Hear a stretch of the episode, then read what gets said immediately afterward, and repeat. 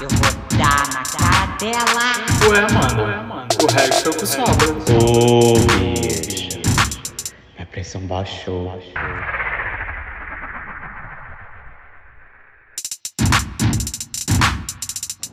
Ecoando!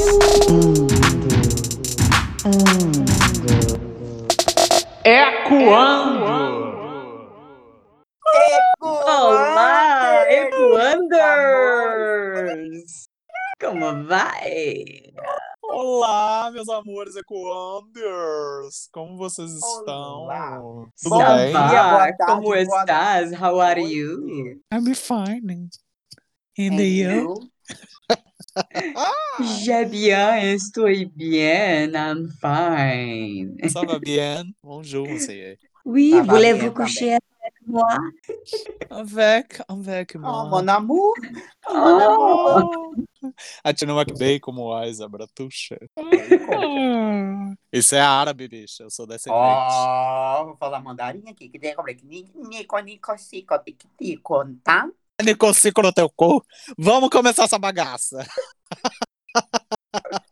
Olá, meus amores! Como vocês sabem, eu sou Roger Bay, é diretamente de Campo Grande, Rio de Janeiro, o maior bairro do Brasil, meus amores. E vocês me encontram nas redes sociais como arroba Roger. Vocês me encontram também no Serasa, na SPC, Boa Vista, na Praça Nossa, nos sites Irmãos Dotado, Grindr, Twitter, Facebook, MySpace, em todos os lugares, MSN, Porta dos Fundos, no e-mail, querida. Vocês me encontram em qualquer lugar. Rainha de Winterfell, Roger Bay. Já ia falar, tava demorando para dizer a rainha de Winterfell. Querida, eu falo na sequência que eu quiser. Claro que não, querida. Eu, hein? A purpurina Ó. mais purpurinada de todas. Olha, Quem é cavalete, de hein? É Potranca. É? Claro Agora que é, você, bicha. Como é que a senhora É não Você, sabe? Marcela. Game of Thrones, isso. É. Vai, bicha. Eu sou Marcelo Guerreiro, uh, de- a, a grande diva gonçalense, aquela que vocês querem copiar. Só que não, só que não. É, blá, blá. quem quiser me seguir, pode seguir, gente. Fiquem à vontade, mandem nudes, mandem mensagens e interajam. Guerreiro Mars 88, sim, Marcelo Guerreiro. E, e, e, vamos lá, querida Caia. Hello! Chegou! Girl from Cuiabá, bebê! Tô na área de novo! Eu sou garota do Rio, mas eu sou de Cuiabá. Rio Cuiabá, é isso aí, meus amores. Estou aqui novamente com vocês. Arroba eu, Caio com K. Caio Camargo, pelo amor de Deus, não é a raiz, entendeu? Pode mandar sugestões, pode mandar oração pra gente que a gente tá precisando, seguidores, por favor. Pix também a gente está aceitando nesse momento, tá bom?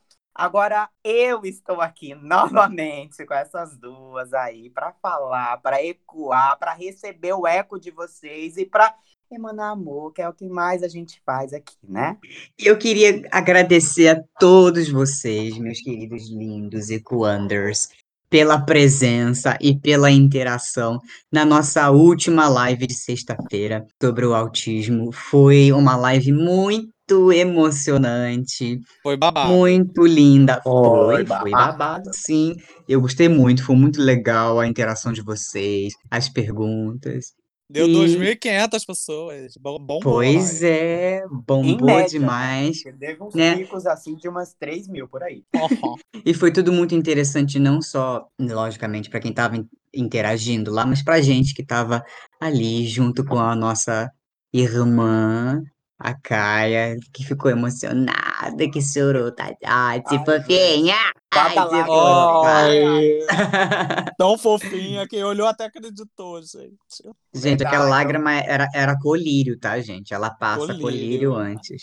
Passa A pra vagabunda é fria. Pra fingir que chora. Vagabunda Mas isso. Mas não esqueçam, pessoal, de compartilhar né, é, o nosso endereço no Instagram, o arroba Ecoando Podcast.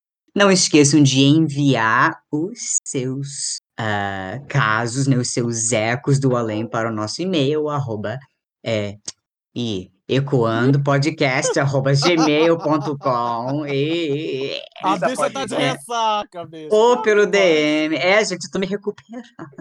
Ai, que ódio. Por que, que eu não bebi também? Ah, porque vocês são fracas. É por isso, você é fraca. Bicho, a senhora tá, tá, tá muito devagar. É assim, ó.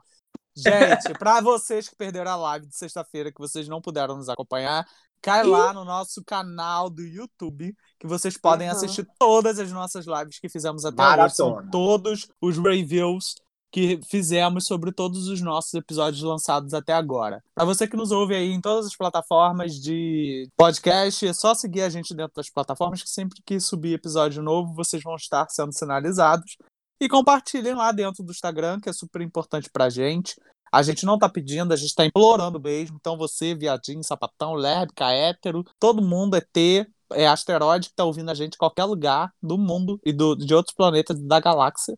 Entra lá, segue a gente agora, Bi. Para tudo que você tá fazendo, que a gente precisa disso, de seguidores e stream. Isso, gente, a gente precisa monetizar, gente. Vai lá, Ajuda, contribui. Pelo amor de Deus, eu saí de Ajuda. Cuiabá pra vencer na vida. Pois é, E pra quem curte uma linha a mais, submissão, a gente tá mandando, entendeu? Então você vai escutar, vai sentar o cu, opa, na cadeira e vai maratonar, gente. Só tem seis episódios e quantas lives? São três? Três, né? Porque É. Me serve, vadia, me serve! Me ouve, vadia, me ouve!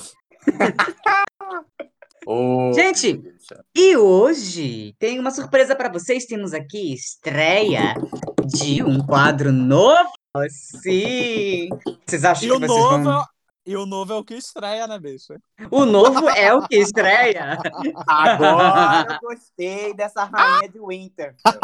Agora ela lacrou. É a mais sábia, querida. A Fábia é sensata. Para a gente já iniciar começando, vamos para o novo quadro. O é início é que começa, vai. o início é o que começa. Então, eco. Cada um tem o seu. Nesse quadro, você- a gente vai compartilhar aqui com vocês os seus ecos, os seus áudios, as suas vozes. O que vocês acham, não acham, amam, odeiam, o que for, gente. Quer mandar um Quiser mandar- recado, um O beijo, uma gemidão do? WhatsApp. Exatamente. Quer É o mandar que vocês alguém a... Também pode. Com respeito, Exatamente. né, gente? Com respeito, que aqui a gente é. Então vamos lá? Vambora é ouvi-los? Vambora ouvi-los? Vamos, vamos ouvir. Mário, um dia o Fluminense e o Botafogo vão ser gigantes de novo. Ah, eu quero mandar um beijo pra Dandara também. Ecoando! Cada um tem o seu ecu! E vamos lá! Vou passando por aqui para mandar um grande beijo para todos vocês do Ecoando e um grandíssimo no coração dos meus amores, filhos que amo eternamente. Roger Bayer e Ramon Bayer. Boa noite, Ecoando! Maravilhoso, gente! Amei! Maravilhoso. Não É muito amor. Muito amor. estrear de forma melhor com esse áudio aí de Dona Rosalina Maravilhoso. Baia também. Muito amor é quando. Ai, bicho. Ecoando. Ai, adorei! Meus ecoanders lindos! E hoje, para episódio novo, a gente vai começar a falar. O tema é espiritualidade. E o que, que a gente vai falar hoje, Roger e Marcelo? Nós vamos ecoar as nossas experiências, queridas, com o submundo. O mundo superior. Seu mundo, o meu, o nosso e o vosso. Comece. Exato, queridas. Ai, bicha, olha, espiritualidade é uma coisa que, assim como o eco, né? Cada um tem uma sua também. E é algo muito importante, assim, pelo menos pra mim. Eu sempre fui uma bicha muito religiosa, sempre fui uma bicha muito ligada à espiritualidade como um todo. Acho até que uma, da- uma das coisas que nos fez aproximar dentro da nossa amizade também foram os assuntos de espiritualidade, né? Porque vira e mexe a gente se pega conversando sobre isso e a gente vai até além disso, bicho. A gente fala de TE, de vidas em outros planetas, que tem um, uma pontinha aí dentro da espiritualidade também, de algumas crenças, algumas religiões que acreditam, mas é, a gente nem entra nesse âmbito porque é papo para outro podcast, para outro tema, né? O que, que as senhoras acreditam, bichas? O que, que as senhoras acham? Eu acredito em fadas, duendes, pirilampos, ETs, a Virgem Maria, Jesus, Buda. Tudo existe.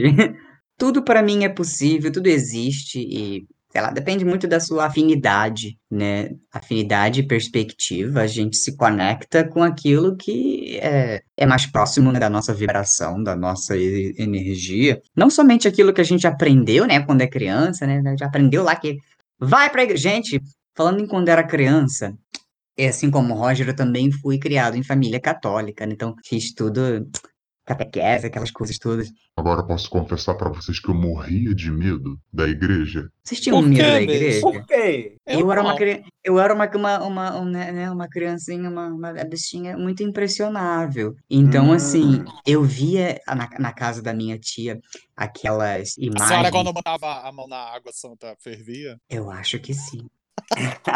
Porque devia ser por isso, medo. Eu morria de medo de ver imagem de santo, sabe? Na casa da minha tia tinha imagem de, acho que, Santa Bárbara e São Sebastião. E era assim, na cabeceira da de cama, sabe assim, na- naquela mesinha de cabeceira.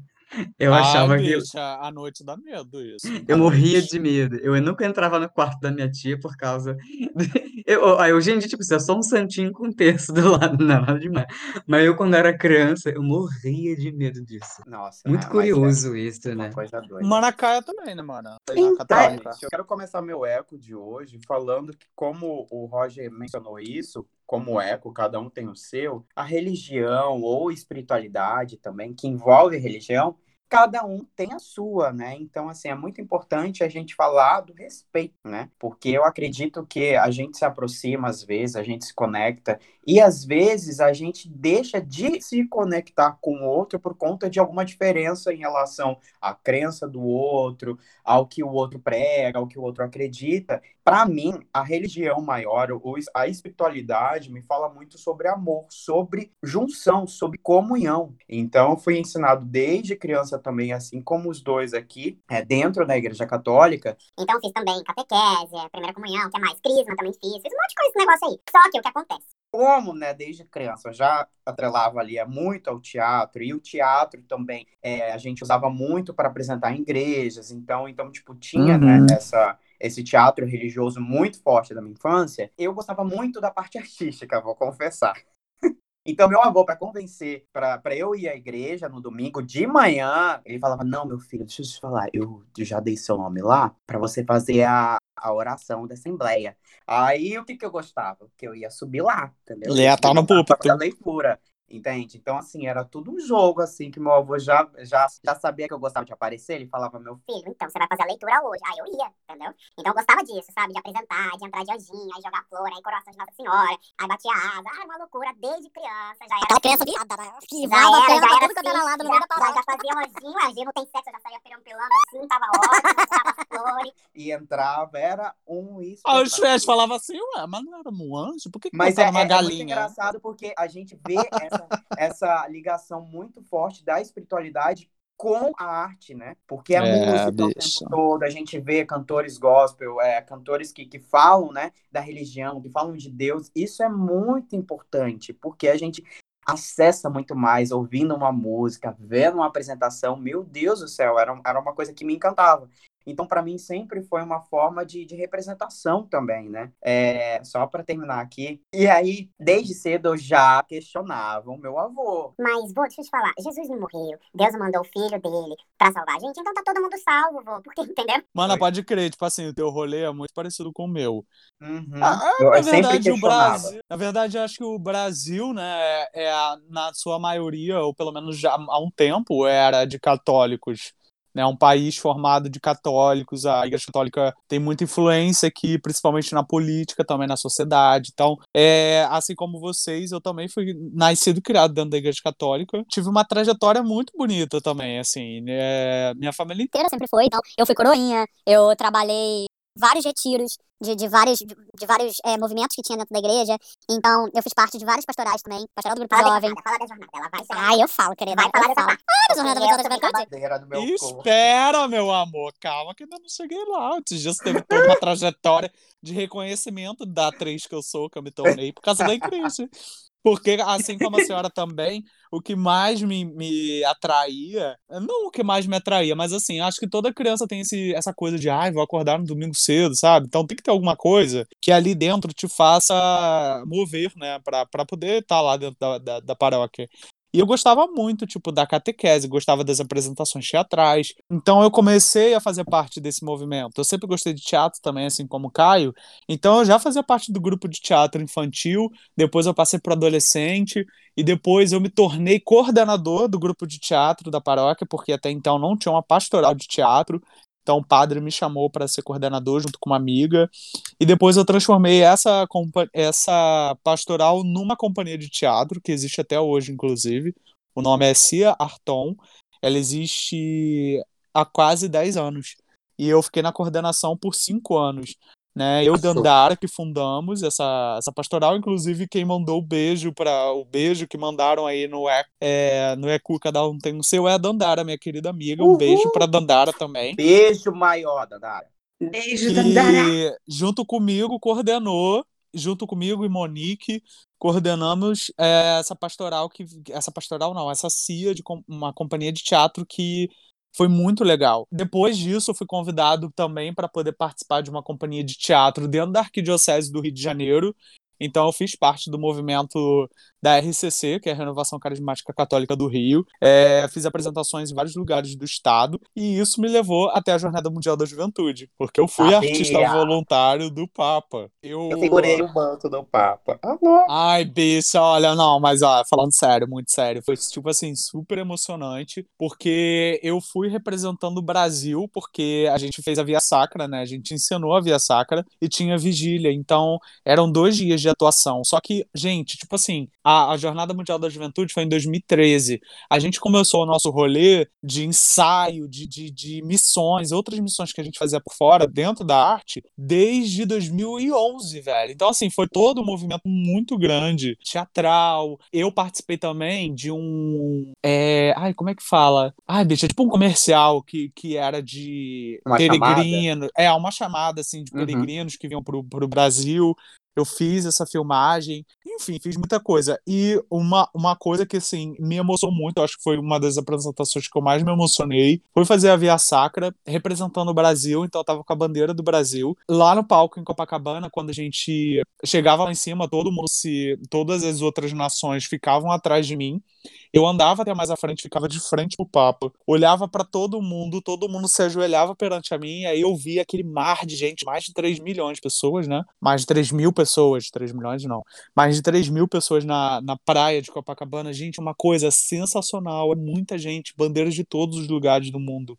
E aí depois eu virava pro Papa, fazia a venha, me reverenciava e representando a bandeira do Brasil. Gente, foi extremamente emocionante. Eu ajoelhava ali chorando. Então, assim, a Igreja Católica tem uma representatividade muito importante na minha vida. Eu gosto muito. Mas, é, assim como o Caio, também tinham muitas coisas que eu também não concordava, não entendia. E tinha até dificuldade também para poder seguir na, na fé, né? Na, naquilo que a gente acreditava. E- eu- uma pergunta aqui. Ah. E daí veio essa questão da rainha de Winterfell, porque o povo ajoelhou porque estava com a bandeira?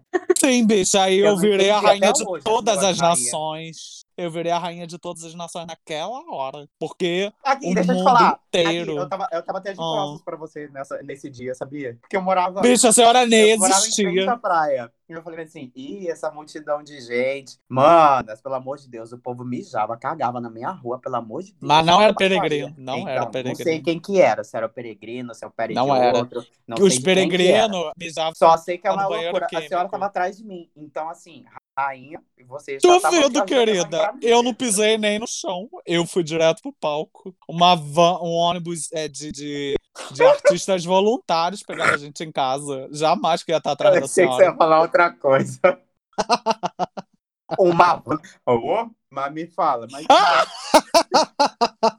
Marcelinho, ele entendeu. Que ele fica quieto. Ele Ó, Eu mas entendi. antes, antes de passar, antes de passar pro, pro, por outras jornadas religiosas, Marcela, fala um pouco do seu rolê. E a gente depois vai discutindo as nossas jornadas religiosas. Eu fico, eu fico muito, é, não sei se a palavra certa é impressionado, como vocês, assim, desde jovenzinhos, eram meio que esclarecidos em relação a isso, sabe? Da- Do, do ir à igreja, e vocês entendiam por que que tava indo pra igreja, sabe? Tinham até vontade de estar lá, por, por alguma motivação. A minha experiência religiosa, ela, ela, ela já é bem diferente, porque Eu não fazia a menor ideia do para que que tinha que ir para a igreja. Dentro da minha cabeça não fazia muito sentido. Eu achava tudo meio que uma maluquice de ver um Puta monte que de gente. Era, gente, eu era criança, era muito fantástico o mundo de Bob. Então, assim, eu via, é, é, morria de medo da Via Sacra. Eu olhava as pinturas da Via Sacra. Isso até adolescente, quase adolescente, sabe? Até uns 10, 11 anos de idade, assim. Eu achava aquilo um sofrimento, sabe? Daí, daí, no caso da parte da Igreja Católica. E quando tive algumas experiências também com é, igrejas protestantes, aí mesmo que eu, me cagava todo de medo indo no culto, gente. Porque eu via aquela choradeira, eu via um monte de gente gritando, eu ficava assim, meu Deus, Deus não é surdo, para de gritar. Eu, na minha cabeça, pensava assim, né? Não, é, não foi uma coisa muito natural, sabe? É, é, compreender e, e- e entender a questão religiosa.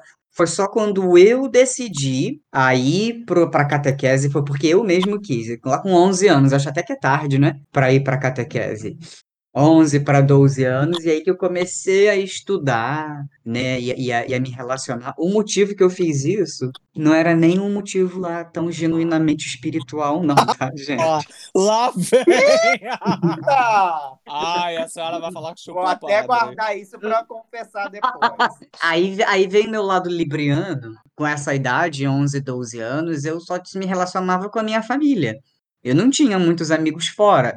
Então, assim, mi- minha forma de socializar eram nos eventos familiares. E todos os meus primos faziam, quase todos os meus primos faziam catequese nessa mesma paróquia. Então, eu falei assim, ah, eu também quero. Então, para eu poder socializar, fazer amigos, de Ai, quebra. Ah, tá, que bom.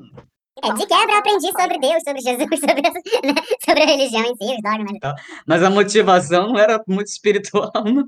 Era mais para estar perto de gente, socializar.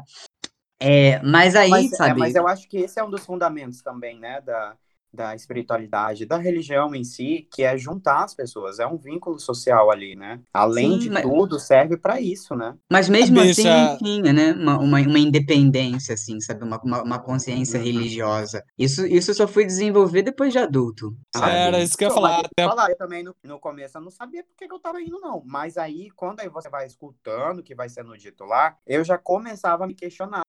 Porque sempre foi uma coisa que andou, é, como veio da infância também, o teatro e a religião, então andaram muito próximos. E o teatro questionava e a religião ditava, né? De certa forma, falando. Então aí isso causava um questionamento natural desde criança. E a gente tem essa coisa, né? Da, da, da curiosidade, né? Que a gente tá descobrindo ali, tá indo. Por que, que eu tô indo? Por que, que tá isso? Por que, que falam isso? Por que, que eu tô salvo? Por que, que eu não tô salvo? O que, que eu tenho que fazer e tal? Então, uma série de coisas que a gente começa ali a se questionar. Mas só que foi como o Marcelo falou, essas coisas todas a gente vai tendo noção depois, né, bicha? Porque até é sobre isso que eu Uhum. queria, queria comentar com vocês também. Porque quando a gente, por exemplo, nós somos três homens gays aqui, e a gente teve momentos que. Tem. Quem é quem? Ai, gente. Olha, bicha, se, se depois de seis episódios a senhora achar que a senhora é hétera, ou, ou que, a galera tá ouvindo a senhora e não acha que a senhora é uma mulher, bicha, pelo amor de Deus. A senhora tá botando até seios sou agora. girl. Ah, Não pelo amor de Deus, me respeita. E aí, quando a gente. Eu acho assim, é um martírio do caralho, né? Durante muito tempo a gente fica se martirizando, achando que a gente tá pecando, aquela coisa toda. E até quando a gente vai se assumir, é muito complicado porque essa coisa da religião vem muito forte. Pra mim não foi diferente, porque assim, quando eu me assumi, eu tava com 22 pra 23 anos, e eu tava no auge da minha coordenação de teatro dentro da paróquia. Eu era coordenador tanto da pastoral quanto dessa companhia de teatro. E eu tomei a iniciativa de falar com o padre. O padre, inclusive, foi a primeira pessoa com quem eu falei sobre isso. Para vocês entenderem como era forte e viva essa questão da religião na minha vida. Era muito presente. Então, eu tinha medo, porque como eu tinha crianças e adolescentes sobre a minha coordenação, eu tinha medo de alguém da igreja, e a gente sabe que o povo da igreja é foda para falar as coisas, né? Você faz um A e eles multiplicam aquilo em 3 milhões de vezes. E eu tinha medo de alguém me ver em alguma situação com alguém, com outro cara, e suspeitar e dizer que eu tava influenciando o filho ou alguma coisa do tipo, né? Porque tem essas idiotices. Então eu resolvi conversar com o padre na época e o padre me surpreendeu muito, porque ele me recebeu muito bem, né? O pároco da época é, foi muito meu amigo, assim, né? Falou que me apoiava, que não queria que eu deixasse de comungar, ou deixasse de, de estar na igreja ou de ser coordenador, que isso não ia influenciar em nada. Só que eu tinha que ter uma condição que era não me assumir. Ou seja, mentir, continuar mentindo a vida inteira. Então eu achei isso uma puta de uma hipocrisia, sabe? E a justificativa que ele deu foi de que não era, não era por conta da, da instituição católica, mas era por conta das pessoas da igreja. E eu falei, bom, se a instituição não recrimina, é, então eu acho que a instituição deveria se posicionar. Porque eu sou um trabalhador assíduo da paróquia, sabe? Eu tô aqui desde criança e eu fiz tanto por essa igreja construir também isso aqui junto, né? Fui muito participante em tudo. Então agora que eu preciso do apoio da paróquia, a paróquia não vai me dar por conta do que as pessoas vão falar. Então eu resolvi abandonar mesmo, de fato, a igreja. E para mim foi uma saída de uma caixinha que me fez enxergar várias outras que existiam, sabe? Que é quando você sai, é aquele mito da caverna, né? Daquela velha história de quando uhum. você sai de uma caixa, você olha e tem várias outras, assim, sabe? Que você começa a abrir e você. Cara, eu vivia preso dentro de uma caixinha, dentro de um universo. De achar que essas coisas eram pecados, que, que tudo que, se falava ali dentro da igreja era, era real. E aí, com o tempo, eu fui entendendo que Deus, ele me ama do jeito que eu sou e do jeito que ele me criou. Se ele me criou assim, é porque não há pecado nenhum em ser, em ser assim. Inclusive, eu ouvi isso do próprio padre também, né? E não foi o único, vários outros já me falaram. Então, eu acho que é muito conveniência, sabe? A igreja, ela é muito conveniente ao que a multidão de pessoas está dizendo. E a gente vê isso aí na história também, na né, bicha da, da igreja católica e de várias outras religiões também, que a igreja se posiciona de acordo com o público. Foi assim na época da, da Santa Inquisição, que de santa não teve nada. Foi assim quando trocaram o nome de reencarnação para ressurreição. É, e, e é assim durante muito tempo. E, e a gente tem visto aí, por exemplo, um movimento muito grande de pessoas que são casadas dentro da paróquia e que é, se divorciaram e agora já começam a, a, a, poder comungar novamente, porque antes não podiam. Então, assim, é tudo conveniente, sabe? Tudo que convém. Porque hoje já existe um número maior de pessoas já divorciadas e os homossexuais continuam sendo o limbo né, da, da, da situação, porque a gente ainda não teve grandes avanços com relação a isso. E um dos grandes motivos, assim, de ter me afastado da igreja, eu comecei a me afastar afastar também, né, da,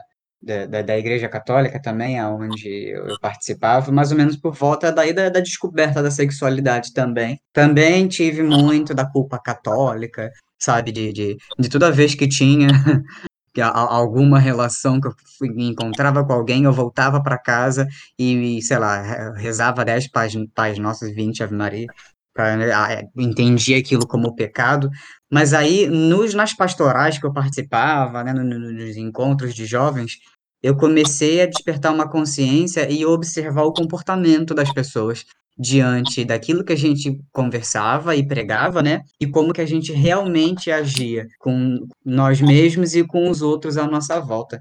E eu comecei a, a despertar aquele olhar de que se a gente está aprendendo que Jesus ensina a prática do amor, da caridade, do respeito ao próximo, do não julgar para não ser julgado, né? Tudo aquilo que a gente conversava durante as reuniões, a gente chamava de encontros de círculo, de círculos e células, não sei se na sua paróquia era assim também.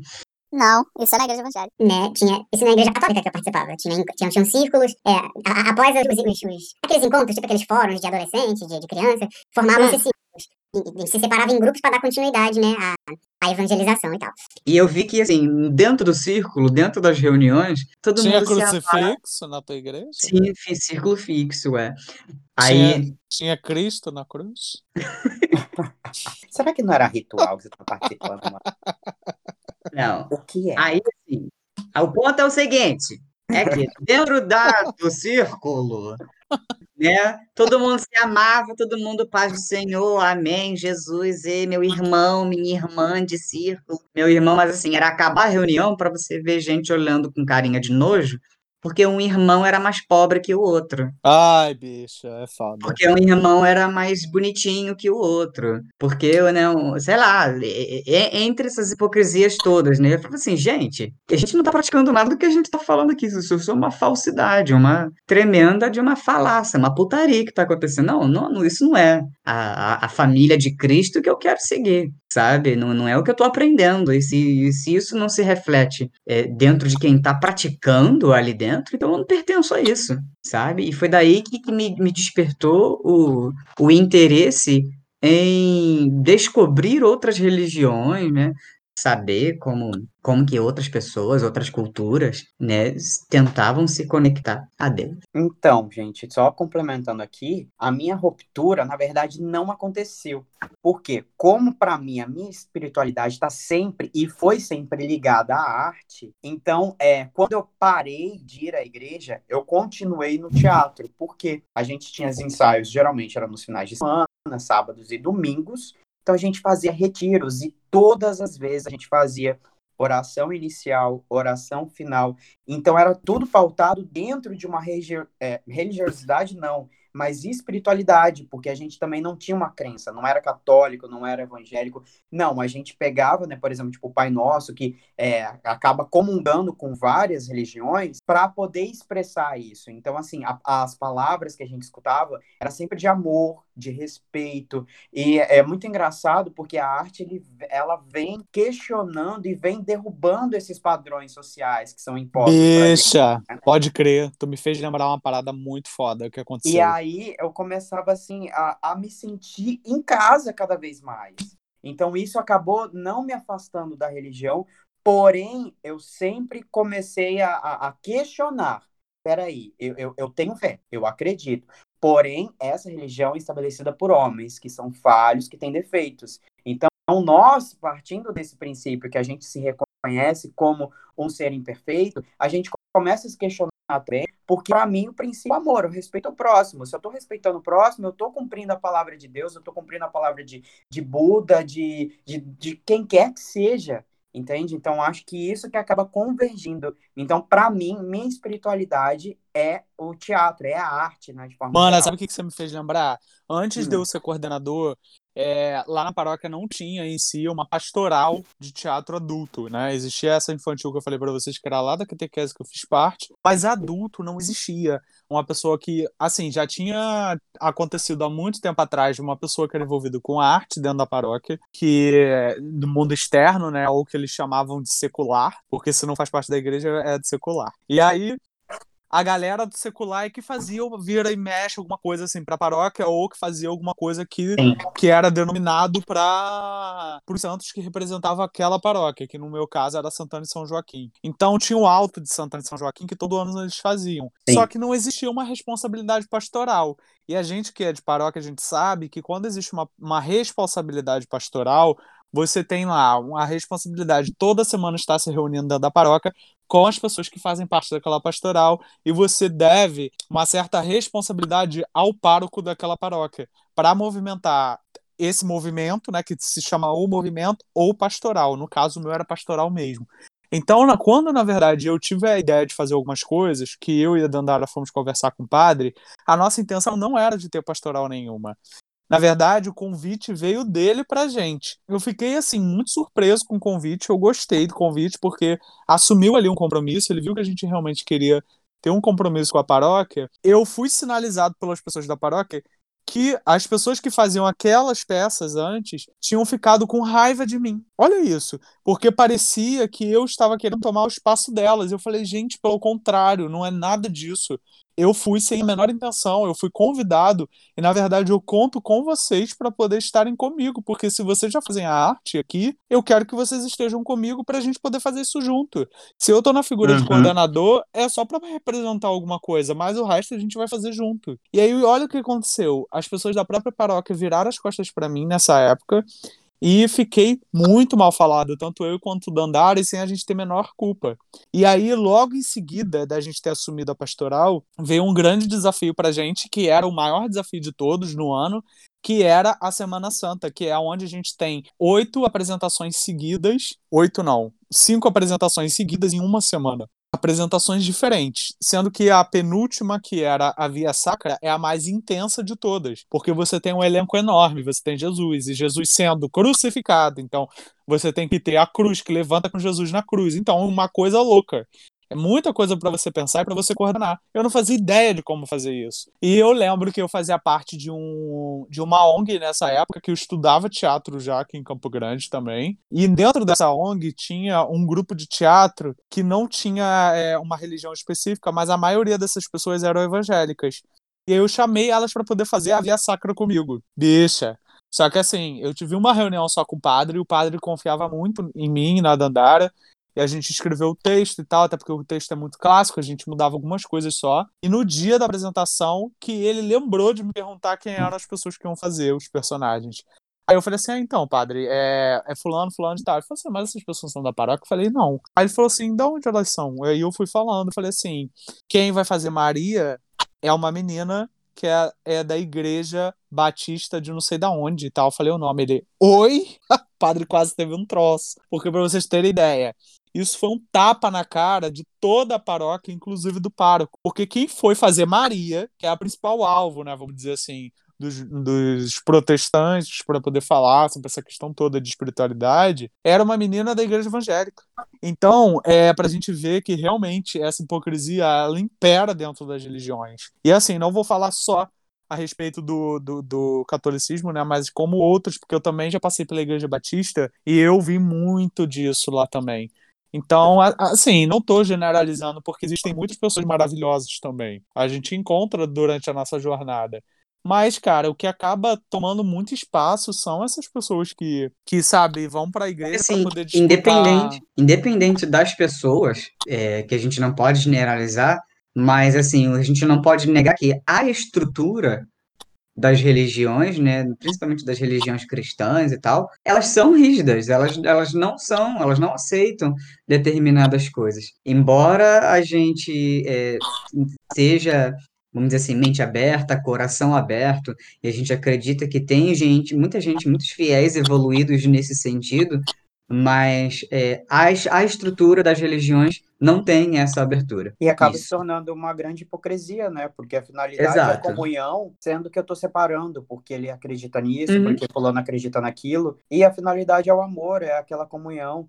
E sendo que essas pessoas que geralmente são, são fazem parte da exceção, são pessoas questionadoras também, que estão Ah. ali para um motivo ou outro, mas a maioria delas, ou se não todas, são pessoas que questionam, que não vão em tudo que é ditado, em tudo que é, que é imposto como regra, porque a gente precisa refletir sobre isso. Não, mas por que, que não aceita fulano? Por que, que não aceita ciclano? Por que, que é isso? Por que, que o gay não, não pode entrar, não pode comungar? Por quê? Que que ele, ele, ele, ele é menor, ele é inferior? Por quê? O que está que, que tá acontecendo? Então, geralmente, são pessoas que questionam isso e que abrem exceção na vida delas, entende? Então, a gente precisa é, é, a- abrir esses pontos, é entender que a gente está partindo de um ponto comum, que é a comunhão, que é o amor, e que vem, de certa forma, não todas, claro, mas religiões que restringem isso, que vão separar, que são separatistas, que vão cada vez mais, até por isso, né, que a gente tem as famosas guerras, né, dentro da igreja, por conta disso, por conta de diferenças, Então, assim, não é, não é uma coisa é, nova, né? É uma coisa histórica já, né? A briga entre religiões e entre crenças, né? É, enfim, a gente vê Bicha, isso e, e Cristo, quando veio à Terra, ele ficou foi com as prostitutas, com, com o povo que era excluído da sociedade, entendeu? Eu tenho certeza que se Cristo voltasse hoje, ele não ia estar lá no Vaticano, não, amor. Ele ia fazer, sabe o quê? Ele ia pegar o chicote, fazer, fazer igual ele fez. Lá, ele meteu o chicote nos fariseus, não falava? Fariseus hipócritas, é a mesma coisa. Então é isso, se Cristo voltasse, ele ia estar com a galera que tá na rua, entendeu? Com a galera que não tem onde morar, com os pobres, com o pessoal que é excluído pela sociedade, que tá à margem. Jesus sempre esteve à margem da sociedade.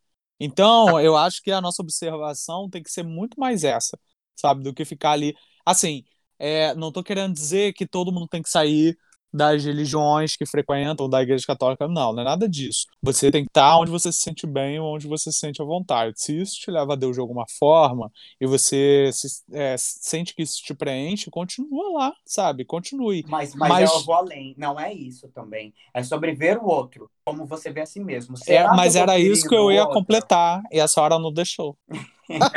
É que eu sou futurista, né? Eu É, tenho um de aquário. É, era isso que eu ia dizer, porque assim, por exemplo, é, é ter esse olhar aberto ao mundo. Por que, que só a minha religião salva? Vá pro caralho. Gente, Exatamente. as religiões de matriz africana, elas já existem há muito mais tempo. E elas, por exemplo, praticam amor também há muito mais tempo. Ué, gente, é uma maneira igual, é uma maneira diferente, aliás, de falar da mesma coisa. Nós estamos falando de energia, de um ser, de, de um ser supremo, de coisas que em outras religiões são faladas de outras formas. Por que, que eu vou ter que demonizar o- a religião do outro só porque é diferente da minha? Só porque tem uma música diferente da minha? Porque tem uma vestimenta diferente da minha? Isso não faz o menor sentido. Isso é uma ignorância. a escolha da pessoa também não acreditar em nada. É, É dela. Porque realmente a, a gente acaba conhecendo pessoas que, que, é, que são é, que não têm essas crenças e que acabam praticando o amor muito mais, que acabam se doando muito mais, que acabam, sabe, praticando, querendo ou não, o que está na teoria, né? O que, tá, que vem na teoria, que às vezes é muito bonito e tal, quando você lê a palavra de diversas formas, é, você acaba é, recebendo esse amor. Mas aí vem a prática e distorce e a má interpretação das pessoas que acabam distorcendo muita coisa, né? Então, é, enfim, é isso, gente. E é um processo de construção e de desconstrução ao mesmo tempo, né? É. É, o teatro, posso dizer assim que o teatro, ele foi assim um grande, é, um grande não, um início dessa dessa minha redenção, dessa minha salvação espiritual, porque foi a partir do teatro com as práticas de meditação, né, é, o, o olhar o outro como semelhante, né, como igual, e, e, e, e compreender e internalizar a pluralidade do ser humano. E lógico, não foi um processo muito rápido, é, é um processo de desconstrução em que você tem que aprender sobre o outro, observar, né, e, e- e ir a fundo ali.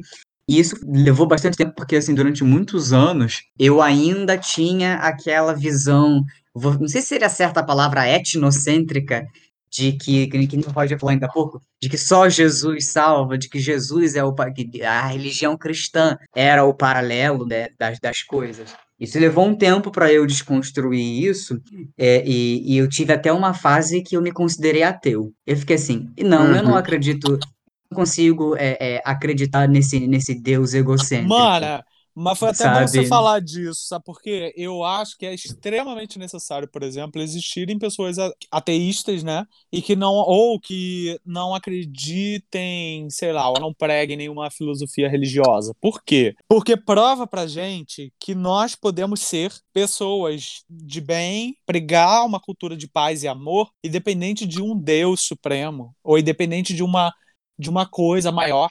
Porque parece que a gente tem a necessidade de ter alguma coisa que nos regule para ser tais pessoas. E não, Mas é não.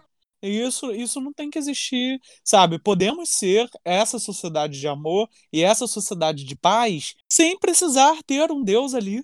Sem precisar ter, é, é, sabe? Eu não tô querendo tirar, eu acredito em Deus, eu, eu, eu acredito nessa energia, esse ser supremo. Hoje eu, eu me entendo como espírita kardecista, mas independente disso, sabe? Isso tem que vir da gente. Nós temos que emanar essa vontade de sermos boas pessoas, essa vontade de estarmos dentro de uma sociedade e fazer com que essa sociedade seja uma cultura de paz e amor. Isso é o que a Monja Cohen fala, isso é o que vários, por exemplo, dentro das conversas que eu assisto muito, Leandro Carnal, Leandro Carnal, ele se diz ateu, então ele também acredita nessa, nessa cultura de paz.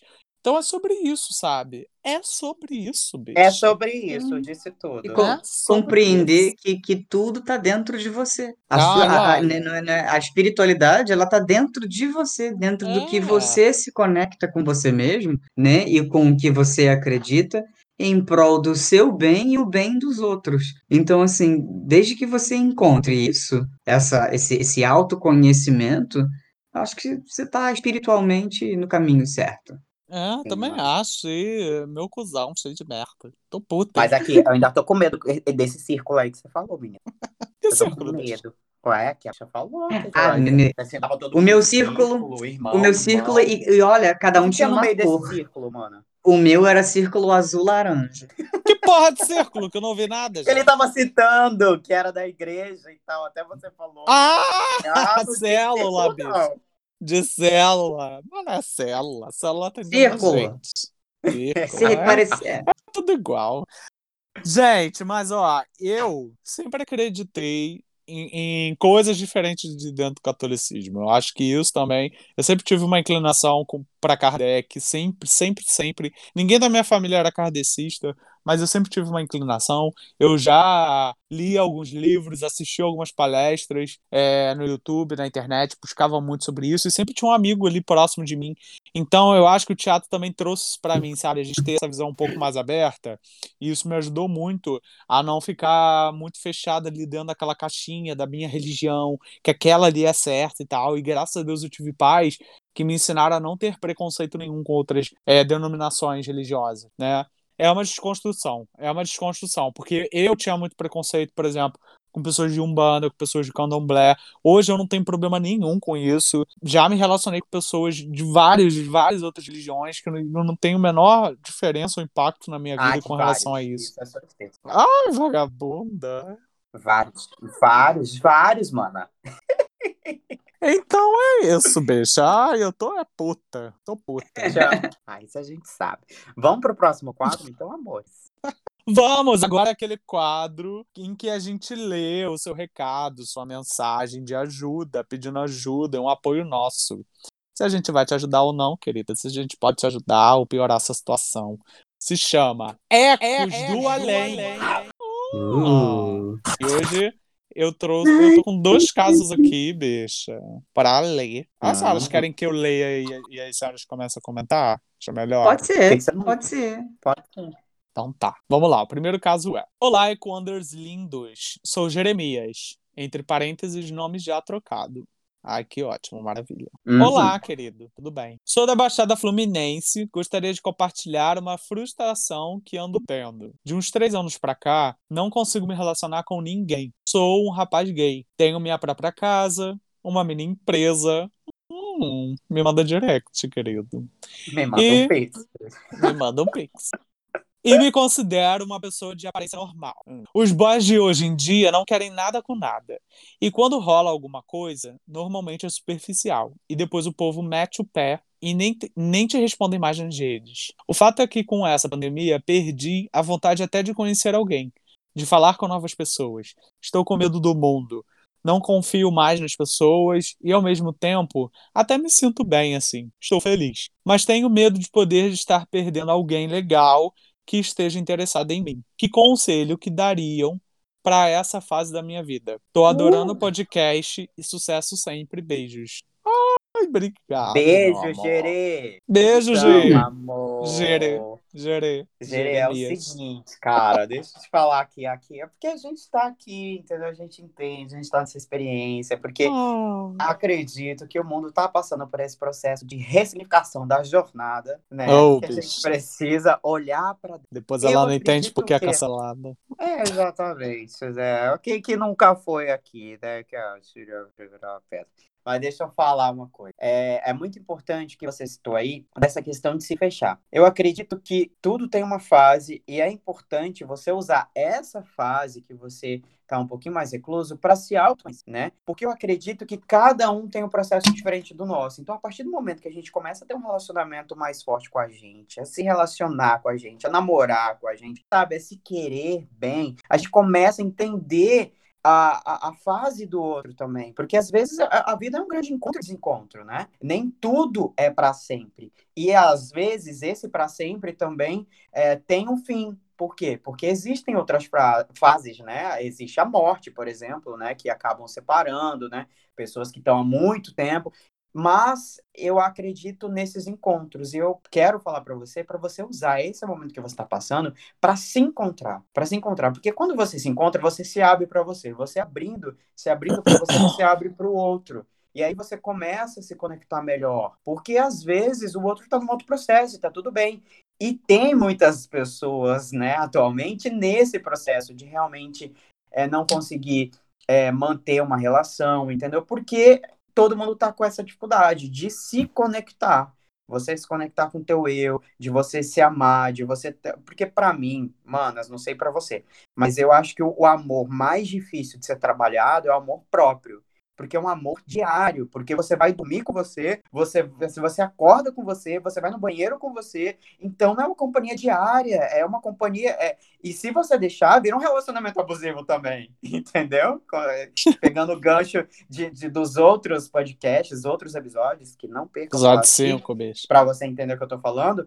Então a gente precisa ter esse relacionamento saudável com a gente. Então você se conhecendo, amor, você se namorando, bebê, te garanto, as pessoas vão sentir essa energia, vão, você vai se tornar com certeza uma pessoa mais interessante em relação a isso e você vai começar a abrir os horizontes. Eu acho que até cabe um pouquinho, né, nisso que a gente está dizendo de religião. Por quê? Porque o processo de nós três aqui foi esse autoconhecimento. A partir desse autoconhecimento, a gente começou a liberar, sair dessas caixinhas que tentam aprisionar a gente o tempo inteiro. Então, esse é o meu eco para você de volta, Gerê. Amei sua E como o. Caio falou, liberou e tá até hoje. Nunca mais voltou, tá liberando até hoje. Libera, libera. Amor, eu tô Tá liberado, tá tudo liberado. Tá li... Bicha, Olha, eu tive. Gerê. Calma aí, rapidinho, mano. Eu Ai. déjà vu aqui, um negócio assim. Bicha, as senhoras se ligaram que esse é o episódio número 7. 7 é o número da Sim, perfeição, porque eu Deus comentei fez isso. o mundo em sete dias, viado. Ai, gente, E a gente tá de falando espiritualidade. de espiritualidade com o número 7. Ó, Bicha, aí não pensamos nisso. Que babado. Será que vai Bem, acabar o podcast? deixa eu dar meu recado do Gerê. Gerê, Jeremias, Jeremias. Agora que vai Olha, começar. Agora vai começar. Vamos, vamos, vamos primeiro perguntar uma coisa. Pra que que você quer estar numa relação, menino? Você quer É, estar numa re- disse que tá feliz. Pra quê? Você, né, sabe, quando você. A gente não, não precisa, não tem que estar em relação nenhuma, sabe? As relações, elas acontecem naturalmente. Você não tem que fazer um amigo, você não tem que se casar, não tem que ter um namorado, uma namorada, o que for, né? Primeiro você tem que fazer aquilo exatamente que o Caio falou, né? É, se conhecer, né? Você se sentir bem com a sua própria companhia.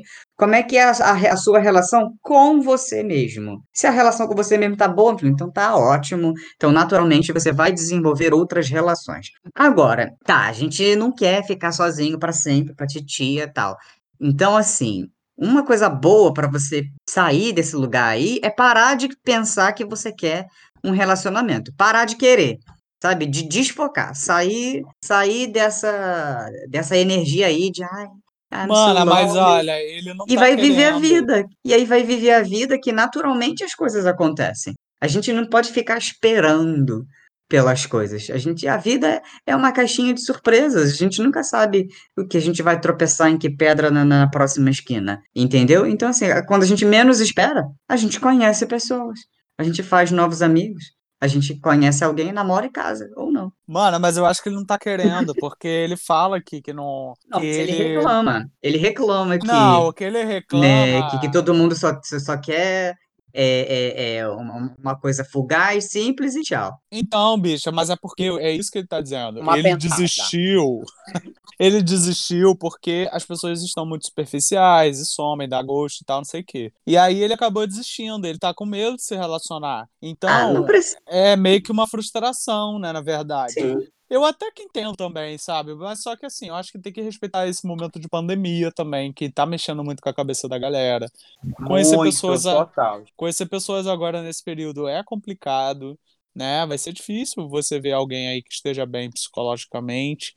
E, cara, eu, é eu acho que é aproveitar o seu tempo sozinho, se enxergar um pouco sozinho e isso entender pra poder estar preparado para um. E foi o que o Marcelo disse também, uma hora vai aparecer, sabe? Eu acho que você não tem que ficar pensando que, ah, e se eu se aparecer uma pessoa e, e, e for uma pessoa bacana e eu não tô querendo me envolver, será, será que eu vou perder e tal? Se você diz que tá feliz, se você tá bem assim, eu acho que você tem que continuar nesse ritmo. Eu acho só que, puxando um gancho do que você falou, não perder a oportunidade de conhecer pessoas, de fazer amizade, que foi o que o Caio disse também. Então, aproveita aí, faz as amizades que você tiver que fazer e vai nessa onda, sem pretensão de, de relacionamento mais profundo. Vamos aqui pro próximo caso. Equanders. Tudo bem? Tudo. Comigo tô bem, mas tô puto. Ótimo. Me Ah. chamo Aline. Oi, Aline. Tudo bem? Tenho 30 anos e sou de São Paulo, capital. Gostaria de uma ajuda. Sou formada em ADM de empresas. Ah, eu também, bicha. Ai, eu também, bicho. Trabalho, Ah, em uma, não, não. trabalho em uma empresa multinacional canadense como analista. Eu também, bicho. Gente, é, eu também. Trabalho na, na mesma empresa há quase 10 anos e dentro desse período tive alguns aumentos e reconhecimentos de cargos dentro da minha área. Sou conhecida como uma pessoa confiável e focada no que faço. Acontece que com esse regime de trabalho de home office, me deparei com, com um desânimo imenso a respeito do que faço. E confesso que tem, tem dias que nem quero levantar da cama. Às vezes passo o dia de pijama e trabalho na cama mesmo. Sinto que deveria estar fazendo algo que realmente me completasse. E ao mesmo tempo tenho medo de tentar mudar de emprego no meio dessa crise toda. Tenho tomado remédios para ansiedade e tido muita insônia. Peixe, eu acho que ela descreveu a minha vida. Ô, A sua, a minha, de todo mundo que tá vivendo esse período, né? Normal, É. amiga, normal. Tudo que Toca você uma tá sentindo é normal. e vai ficar tudo bem. Cara, é, é natural até certo ponto, né? Porque a gente tá passando por esse processo. Porém, eu acredito, assim, que a gente precisa mudar alguns hábitos. Quando a gente vê que a gente tá entrando nesse padrão, né, de desânimo e tal, e procurar coisas simples do dia a dia que façam a gente ver o mundo de outra forma, né?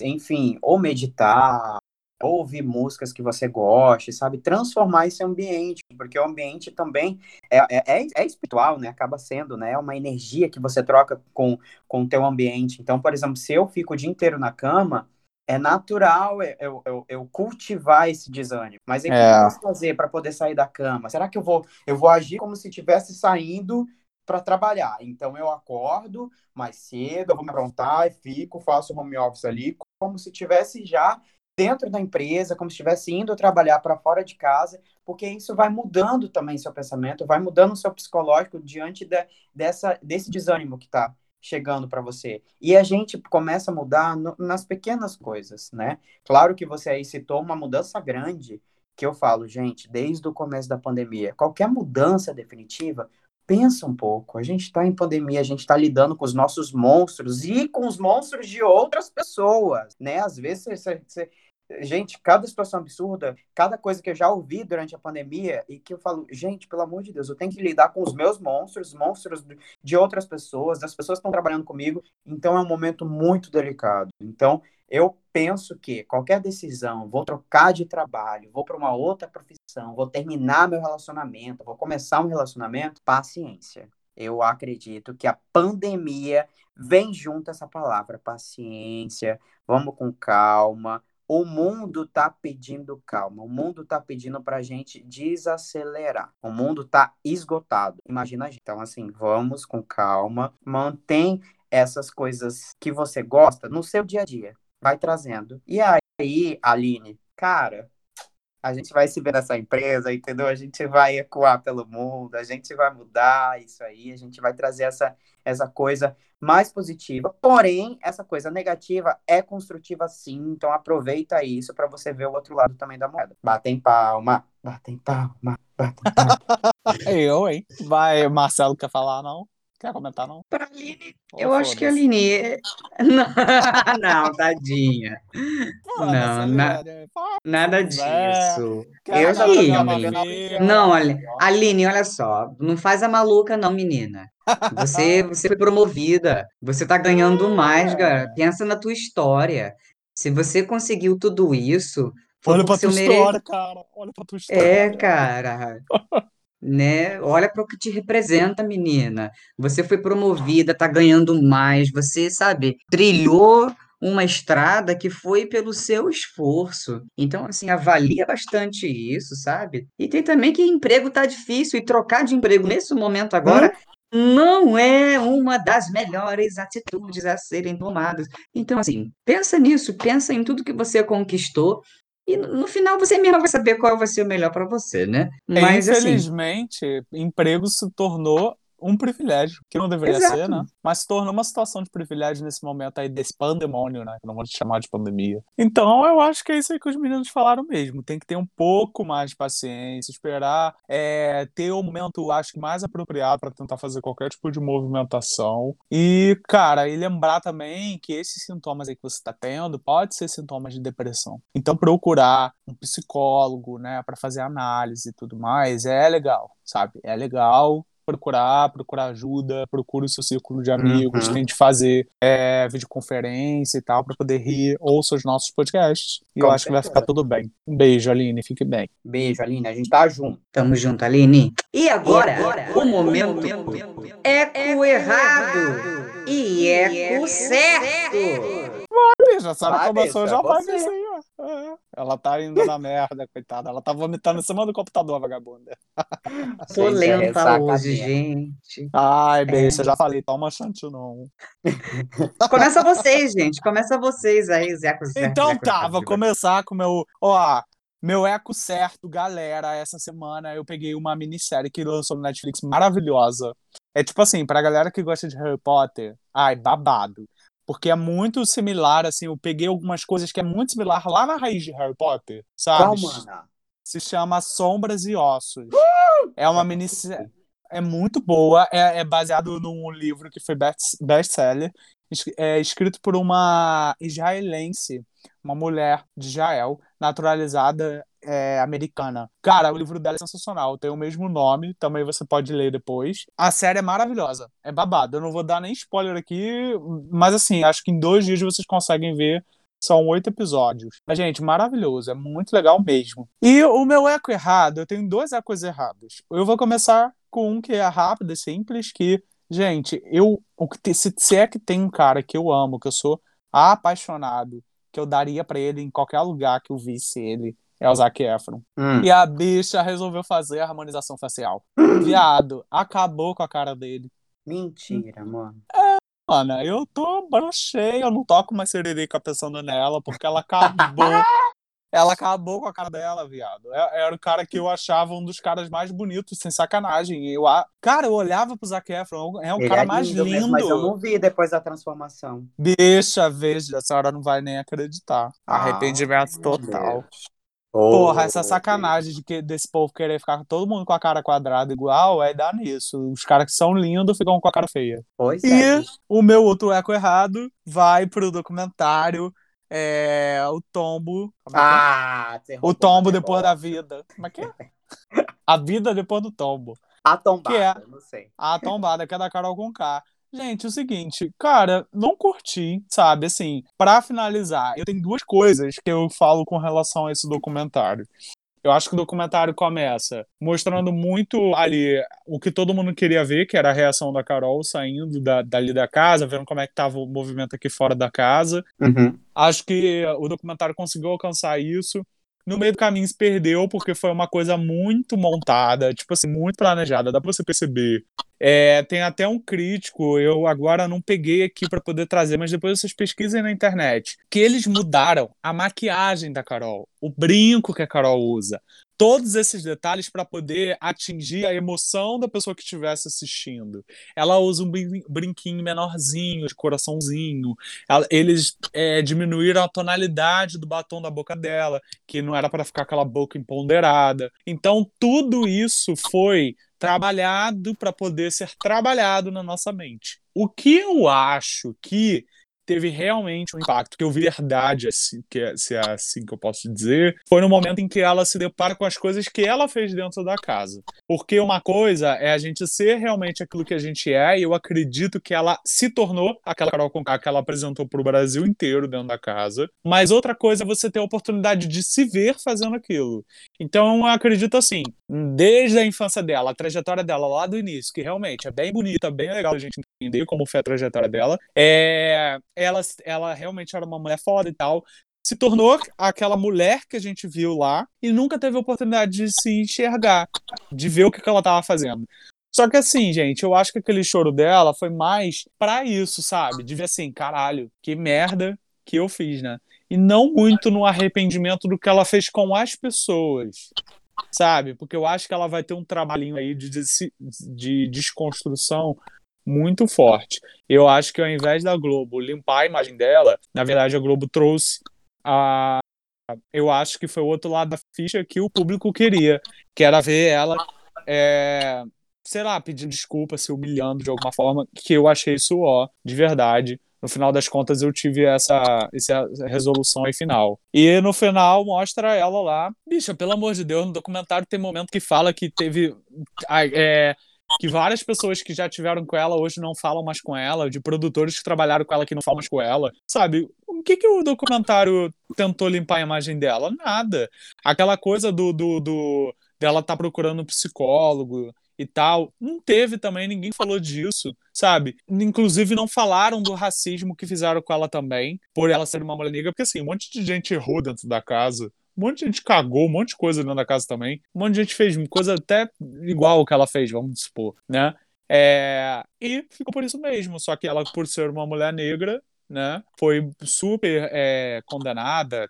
É, Escorraçada, né? Escorraçada. Mostraram diversas vezes o vídeo do, dos caras gritando macaca, não sei o que, que a gente já viu, inclusive, passando por aí. E a Globo não entrou nesse mérito, não falou disso. Então, assim, eu acho que o intuito realmente foi é, dar o gostinho pro povo brasileiro que queria, sabe? De ver aqui a mulher ali mais humilhada, mais escorraçada ainda. Enfim, para mim foi um eco totalmente errado. É, então, buscando é, referências no que a gente falou, o meu eco certo, para mim, vai para arte né, de uma forma geral, porque é, buscando, né, essa espiritualidade toda que a gente descreveu nas nossas experiências e nas experiências que a gente vê que são próximas também às nossas, que a arte sempre ela buscou comungar, né, comungar diferentes religiões, diferentes pensamentos para um bem maior, né? Eu acredito que a mensagem maior da arte é transformar e transformar para o melhor e transformar para o amor, transformar para o outro, né? Porque a gente não faz arte para mim. É, nós não estamos aqui ecoando para nós três. A gente está fazendo um tipo de arte para ecoar para o mundo. Então isso está transformando, acaba transformando a gente no, nessa questão de pesquisa, de escutar para poder falar para vocês. Então, para emanar cada vez mais amor. Então, esse é meu eco certo. E o meu eco, mais ou menos, que não existe, mas vai para pra tombada lá da, da Carol. Eu não sei, esqueci, mano. Mas é porque eu A não vida- terminei de assistir, porque você me deu spoiler Aham. agora. Mas Ô, assim, é, bicha, eu vi desculpa. uma coisa muito ambígua até onde que eu já vi, né? Até o É. a parte do documentário da série que eu já vi. Então, Você assim, é parou onde? eu tô, acho que no, no terceiro ou quarto, que é mais ou menos na metade ali. Ah, é, já vai acabar. Então, assim, é, eu vejo que, que tá meio que sem rumo. É, realmente eu percebi isso que o Roger falou, de dar esse gostinho pra gente, nossa, pra ela ver a merda que ela fez. Mas e aí?